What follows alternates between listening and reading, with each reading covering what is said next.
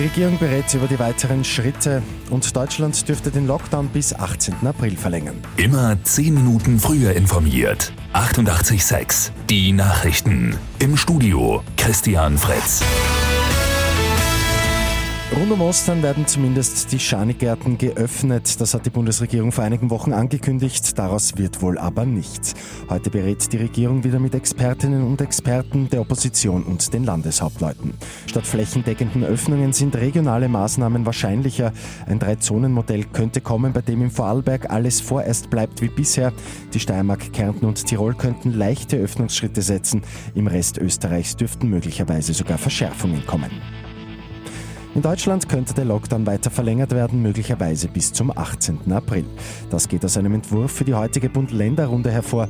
In Deutschland wurde ja teilweise langsam geöffnet, aber mit dem Hinweis, die Notbremse zu ziehen, wenn die Zahlen wieder steigen. Laut Entwurf soll dies jetzt auch konsequent umgesetzt werden.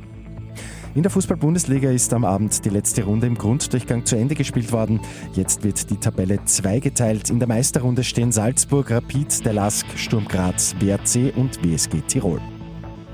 Bei Lotto 6 aus 45 haben gleich zwei Spielteilnehmer den Vierfach-Jackpot geknackt. Beide gewinnen jeweils rund 2,4 Millionen Euro. Und Siegenburg im Burgenland bekommt mehr Kinderbetreuung. Die gute Nachricht zum Schluss. Der Gemeinderat hat den Bau eines zweiten Kindergartens beschlossen.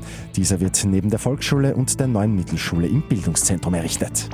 Mit 886 immer 10 Minuten früher informiert.